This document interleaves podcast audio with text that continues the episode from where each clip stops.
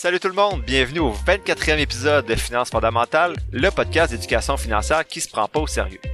Aujourd'hui, je fais la synthèse du livre Investir dans les titres de valeur écrit par André Gosselin en 1999. Mêlez-vous pas, ça ressemble au dernier épisode, mais c'est pas pantoute pareil. Je réponds d'abord à une question concernant les comptes de courtage. Bon podcast. Allô, allô, comme chaque semaine, je suis toujours heureux d'être avec vous pour un épisode qui concerne vos finances personnelles, l'investissement en bourse, etc., etc. Avant de vous faire la synthèse du livre aujourd'hui, je réponds à une question de Catherine. Donc, Catherine m'a écrit Allô, je voulais te féliciter pour ton podcast. Je trouve ça tellement bien que tu résumes des livres que tu as lus. Moi, je suis passionné par les finances. Il y a beaucoup de livres et j'ai pas le temps de tous les lire. Avoir des résumés comme ça, c'est super bien on peut faire une présélection pour ceux qu'on veut vraiment lire plus en détail. Donc merci Catherine, c'est mon objectif, tant mieux si ça plaît à certaines personnes. Elle continue ainsi. Donc aussi, tu parles souvent des conseils que tu donnes pour commencer à placer de l'argent de façon autonome. J'ai des placements avec Industriel Alliance, mais j'ai toujours voulu en placer moi-même. Comme beaucoup de gens, j'ai pas encore agi, mais tes podcasts m'ont fait réaliser que je dois commencer. Alors, ce qui me bloque en ce moment, c'est le choix de produits de placement. Comment on ouvre un compte de courtage? Avec les banques? Merci pour tes suggestions et je te souhaite beaucoup de succès avec ton podcast. Bonne journée. Sais, à recevoir des messages polis et gentils comme ça, comment ne pas être motivé à continuer le podcast? En passant, je vous partage pas les commentaires positifs pour me péter les bretelles, c'est juste pour vous démontrer que j'apprécie vraiment beaucoup votre soutien, vos partages, vos likes, vos commentaires. Merci beaucoup de participer à ce podcast-là, c'est super apprécié. Bon, Catherine, on a eu plusieurs discussions euh, sur les finances depuis cette première question que tu m'as posée probablement autour euh, de début février. Puis je sais que tu es rendu déjà beaucoup plus loin dans ta démarche. Donc euh, maintenant, Catherine investit de façon autonome avec son conjoint. Wow, bravo. Mais je réponds quand même ici pour le bénéfice de certains auditeurs qui auraient peut-être les mêmes interrogations que toi à ce moment-là. L'épisode 14 puis les épisodes enregistrés depuis l'épisode 16 en parlent un petit peu ici et là. Ils ont été enregistrés après ta question. Mais bon, comme ma blonde qui est heureuse que je devienne un vieux sourd à qui elle doit tout répéter cinq fois les choses pour que je comprenne dans la maison, est-ce que c'est à cause de mon audition déficiente ou de l'incapacité de ma blonde d'évaluer la distance entre nous deux dans la maison, jumelée au bruit ambiant inhérent à toute vie familiale? Je le sais pas, mais bon, bref, je suis sûr que d'autres seront heureux de revoir ces notions répétées, ou bien il s'agit peut-être du premier épisode que certains écoutent, avant bien sûr de se clencher les 23 autres avant en une journée parce qu'ils capotent sur le podcast, Bref, bon, j'arrête de niaiser, mais je crois que c'est pas grave de répéter certains concepts quelques fois pour s'assurer de bien comprendre ceux-ci. Donc pour le choix du produit de placement, je peux pas vraiment te donner de conseils, mais j'en parle un peu dans l'épisode 8 et dans l'épisode 20 notamment avec ma stratégie d'investissement. Donc moi, exemple, j'ai investi principalement dans des fonds négociés en bourse passif, XQT, VQT, etc. C'est pas un conseil, mais c'est plutôt mes choix à moi, moi ce que je fais personnellement. Et bien sûr, les choix que moi je fais, ben je les trouve logiques nécessairement. La première étape pour toi, ben, c'est de clairement de créer un compte de courtage. Habituellement, ça prend quelques jours à ouvrir. Moi, je suis avec Disney puis tout va bien, mais j'ai jamais rien testé d'autre.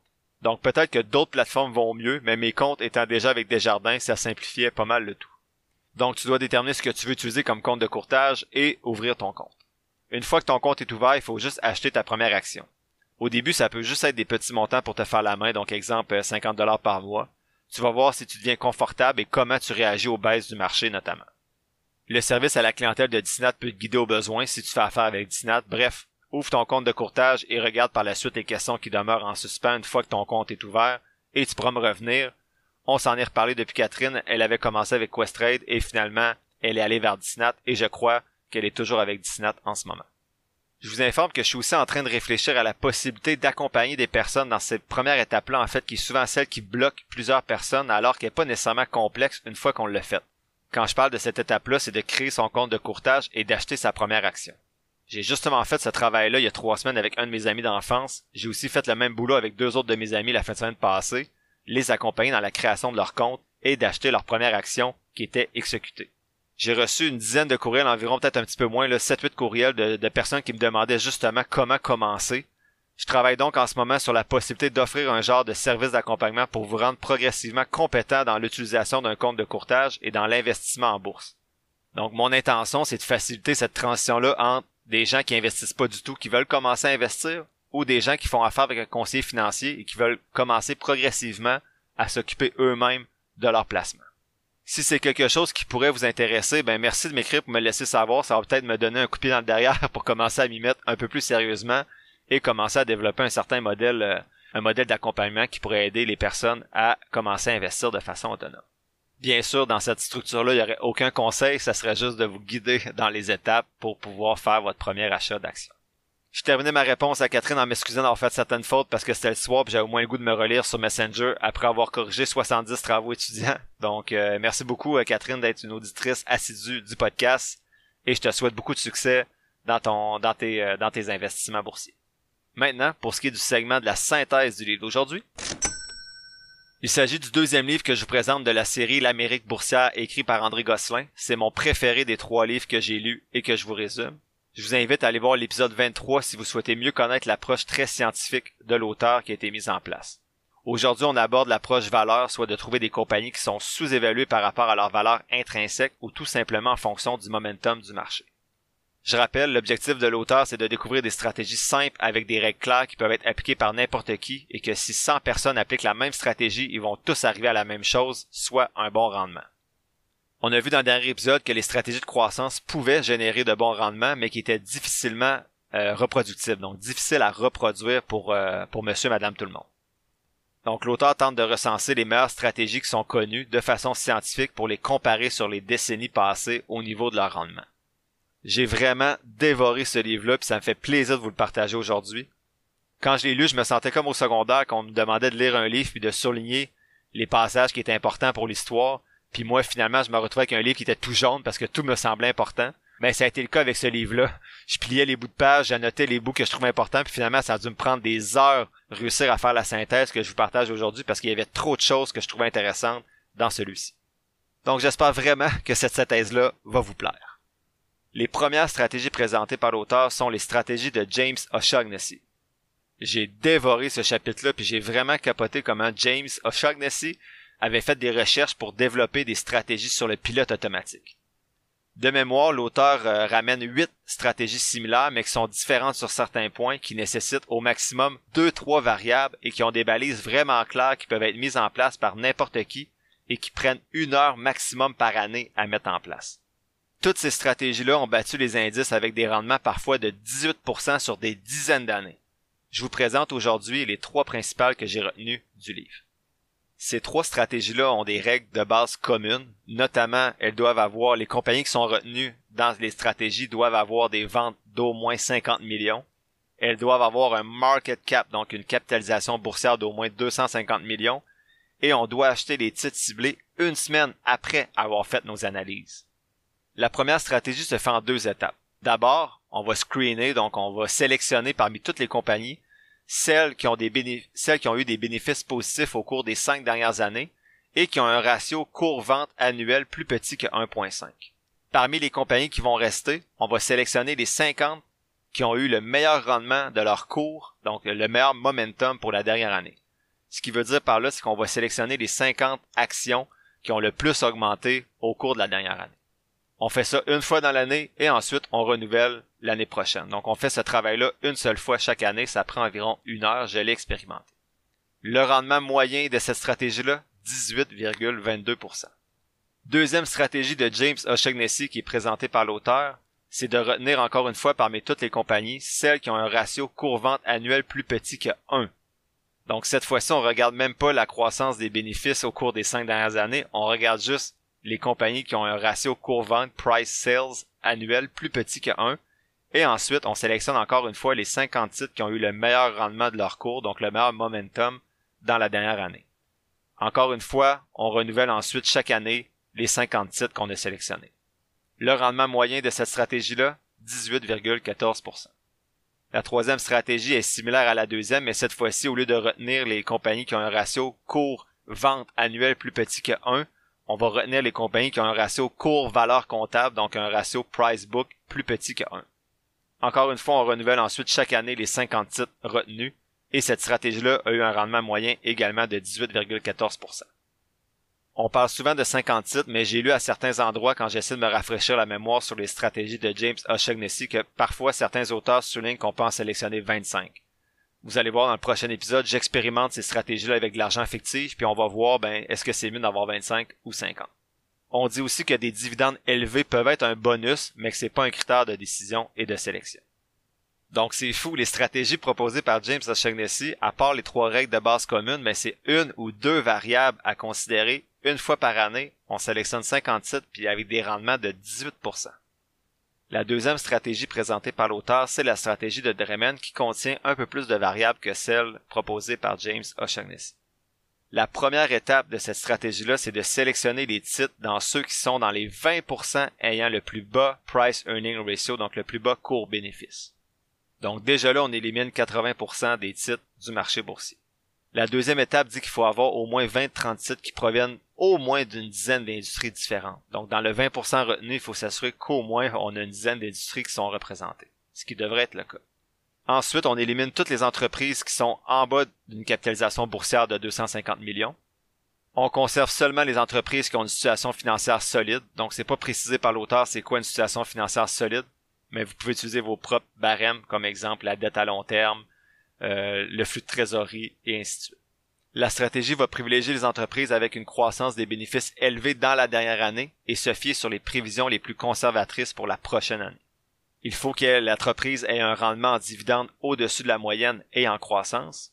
Et la stratégie vise à vendre un titre quand le ratio court-bénéfice se rapproche de la moyenne du marché ou si rien n'est fait pendant 2-3 ans. Chaque fois qu'on vend un titre, on va en acheter un autre.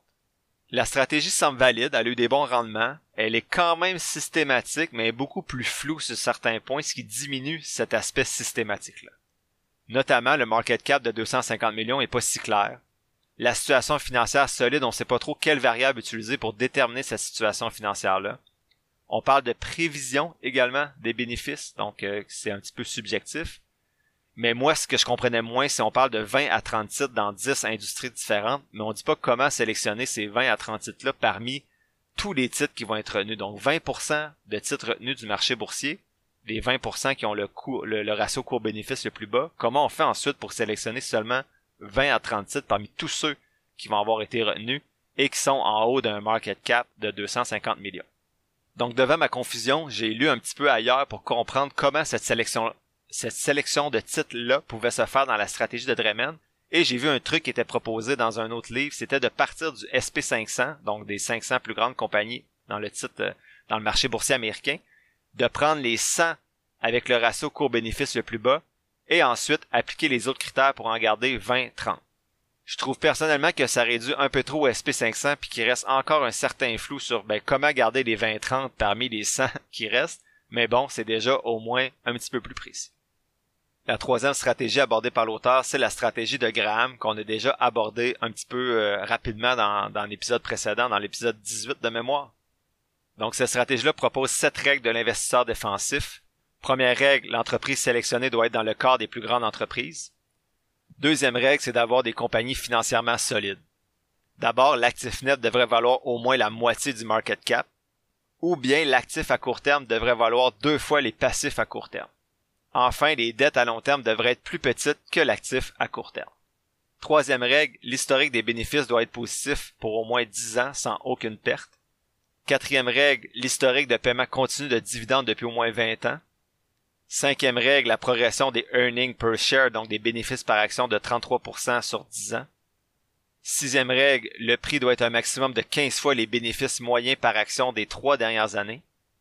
Septième règle, le prix de l'action doit être un maximum de 1,5 fois la valeur au livre de la compagnie par action. Donc le price book ratio. Pour l'investisseur un petit peu plus actif, ben, ça va être important de cibler des grandes compagnies avec un ratio price earning ou un ratio price book qui est très bas. L'auteur souligne qu'en bonus, dans cette stratégie-là, ben, avoir un bas ratio price earning, donc un ratio coût-bénéfice très bas, combiné avec un, endettement très bas également, ben, ça peut être super efficace aussi. Cette stratégie-là, on l'avait déjà vu un petit peu ensemble dans l'épisode 18, est intéressante, mais c'est beaucoup moins systématique que, les trois stratégies proposées par James O'Shaughnessy, et c'est aussi beaucoup plus complexe, ça prend beaucoup plus de travail pour trouver ces compagnies-là. Quatrième stratégie, j'étais pas certain si elle était dans ce livre-là ou le suivant, mais bon, je l'ai mis ici parce qu'elle est intéressante, c'est la stratégie du momentum investing. La stratégie du momentum investing, aussi appelée le Markman Freyhout Growth Model, combine l'analyse fondamentale et l'analyse technique pour identifier des actions qui ont un potentiel de croissance significatif. Dix étapes à respecter dans cette stratégie-là. La première, on va cibler des compagnies qui ont un market cap au-dessus d'un milliard. Deuxième étape, on va seulement conserver les compagnies qui ont un chiffre d'affaires d'au moins 50 millions au cours de la dernière année. Troisième étape, on retient seulement les compagnies qui ont un return on equity positif, donc supérieur au moins à 0,1%. Donc vous voyez qu'à chaque étape, on perd des compagnies, donc l'entonnoir diminue. Quatrième étape, on veut un cours de l'action, donc un prix de l'action qui est égal ou supérieur à celui d'il y a trois mois. Cinquième étape, même chose, mais on veut que l'action ait un prix égal ou supérieur à celui d'il y a un mois. Sixième étape, on veut un titre dans la fourchette des 500 titres les plus fortement négociés dans le marché, donc les titres avec le plus gros volume de négociation. Septième étape, on veut qu'il y ait une progression du prix de l'action parmi les plus élevés dans les 12 derniers mois. Donc quand on parle de momentum, vous voyez, on veut que le prix ait augmenté dans le dernier mois, dans les trois derniers mois et dans la dernière année. Huitième étape, on va acheter les 3, 5, 7 ou 10 titres les plus hauts dans cette liste-là en investissant un montant égal dans chacun. Donc si on prend seulement 3 compagnies, c'est un peu plus risqué. 10 compagnies, c'est un peu moins risqué. Donc avec les étapes 1 à 6, on, va se retrouver seulement avec 500 titres, 500 compagnies potentielles, et parmi ces 500 compagnies-là, à l'étape 7, on les place dans un ordre croissant de celles qui ont eu la plus grosse progression de, de leur titre au cours de la dernière année. L'étape 9, ben, c'est plutôt un conseil. la stratégie signifie que c'est plutôt, euh, c'est préférable en fait d'investir entre le 1er novembre et le 15 janvier. Et l'étape 10, c'est de conserver ses actions pendant un an, donc 365 jours, et ensuite on renouvelle. Le cinquième point, je vous présente plutôt en fait les, quelles sont les deux stratégies que j'ai expérimentées dans mon portefeuille fictif à partir de celles que je viens de vous présenter aujourd'hui. Donc les deux stratégies que j'ai décidé d'expérimenter dans mon portefeuille fictif, c'est celui du momentum investing et une des trois stratégies de James O'Shaughnessy. Je vais vous rapporter chaque année les résultats de ces expérimentations-là. Je vais le faire une première fois dans le prochain épisode et ensuite ça sera lors de chacun des bilans annuels. Je teste en parallèle aussi dans mes formules de rendement l'impact de d'autres variables de ces stratégies-là. Donc j'ajoute certaines variables qui sont pas dans ces stratégies-là, mais dont je veux vérifier l'impact potentiel, soit le ratio dette-équité, le price earning ratio, le price book ratio, le price sales ratio. Je vérifie aussi selon les choix. Est-ce que c'est mieux de prendre 3, 5, 7 ou 10 compagnies pour la, stratégie de momentum investing, par exemple? Sinon, pour la deuxième stratégie que je vérifie dans mon portefeuille fictif, c'est la première que je vous ai présentée de James O'Shaughnessy. Donc, je fais dans mon screener, je mets les, les compagnies qui ont un market cap de plus de 250 millions, qui ont plus de 50 millions de ventes annuelles, qui ont un ratio cours-vente plus petit que 1.5, et qui ont un rendement euh, court 3, 6 et 12 mois positif. Je fais ensuite le screening et je sélectionne les 50 titres qui ont eu le meilleur rendement, donc le meilleur momentum au cours de la dernière année. Donc leur titre a augmenté le plus lors des 12 derniers mois. Je vérifie ensuite si les bénéfices sont positifs sur 5 ans avant de sélectionner une des 50 compagnies qui a le meilleur momentum dans, la dernière année. Et en bonus, je vais regarder les compagnies qui ont un gros dividende, mais honnêtement, ça fait pas partie de mes critères de sélection si j'arrive à égalité entre la position 50 et 51, ça pourra peut-être influencer mon choix. Je teste également plusieurs autres variables ici juste pour m'amuser. Euh, je teste également est-ce que c'est mieux d'en choisir 25 ou 50 titres, comme c'était suggéré selon différents auteurs. Et aussi, est-ce que c'est mieux de vendre après 3, 6 ou 12 mois, parce qu'il y a certains autres livres qui mentionnaient que ça peut être plus profitable de vendre après 3 ou 6 mois plutôt que de vendre après un an. Donc j'expérimente tout ça dans mon portefeuille fictif. Je vous présente les résultats dans le prochain épisode. Donc, je trouve que des rendements de 18% avec une stratégie aussi simple, je trouve que c'est trop beau pour être vrai. Donc, c'est pour ça que je l'expérimente de mon côté, parce que j'ai lu sur certains blogs que cette stratégie-là était efficace en 1999, mais que depuis la publication du livre, euh, depuis les années 2000-2010, ben, cette stratégie-là s'est avérée moins efficace et elle n'a pas nécessairement battu le marché à toutes les années. Donc, on va s'amuser, je vais expérimenter ça pour vous, je vais vous partager les résultats, puis peut-être, qui sait, dans 10 ans, on va peut-être avoir une stratégie gagnante et on va pouvoir tout le monde se la couler douce. En conclusion, c'est vraiment un livre intéressant qui a allumé mon côté scientifique pour trouver une méthode systématique qui éliminait toute émotion de la sélection des titres et qui était facile en plus à mettre en place pour tout le monde. Ceux que ça a piqué leur curiosité ou qui s'intéressent à ce sujet-là, ben, je vous suggère de le lire même s'il n'est pas super récent. J'ai pas trouvé d'ouvrage similaire plus récent qui comparait différentes stratégies avec une analyse des performances historiques. Pourtant, c'est super intéressant à faire, je trouve. Et j'ai pas d'outils, moi, pour le faire moi-même de mon côté, de revenir 15, 20, 25 ans en arrière dans des données historiques du marché boursier. Donc l'épisode tire à sa fin. Je vous remercie d'avoir écouté ce 24e épisode de Finances fondamentales. En résumé, les stratégies d'investissement de valeur présentées par l'auteur semblent être efficaces et certaines sont simples à mettre en place, notamment celles proposées par James O'Shaughnessy. La semaine prochaine, je fais la synthèse du livre Investir à l'aide de l'analyse technique, le dernier des trois livres d'André Gosselin que je vous résume dans la série L'Amérique boursière. Je vais prendre aussi le temps de vous présenter les rendements des différentes stratégies expérimentées en 2022 et leurs performances historiques comme je viens d'en discuter avec vous au point 5 dans l'épisode d'aujourd'hui. Ceux qui sont intéressés, je vais partager cette semaine sur la page Facebook de Finances fondamentales l'analyse de 10 autres compagnies n'ayant pas obtenu, encore une fois, le nombre de points minimum pour franchir la première étape dans mon outil d'analyse fondamentale. Si vous avez apprécié l'épisode d'aujourd'hui, votre défi c'est de le partager au moins à une personne ou sur vos réseaux sociaux ou au moins partager l'image que moi je vous je diffuse sur la page Facebook de Finances fondamentales pour faire connaître davantage le podcast. Je vous en remercie d'avance. N'oubliez pas aussi que je suis pas un expert ou un gourou de la finance, juste un gars qui tripe un peu trop là-dessus et qui partage ce qu'il apprend avec vous. Prenez pas ce que je dis pour du cash ou comme une recommandation d'achat, faites vos propres recherches. C'est encore plus vrai aujourd'hui avec les stratégies qu'on a vues. Investissez pas dans ces stratégies-là de façon aveugle. Faites vos recherches, vos expérimentations, vos lectures. Sur ce, merci encore pour votre écoute et on se dit à la semaine prochaine pour le 25e épisode de Finances fondamentales.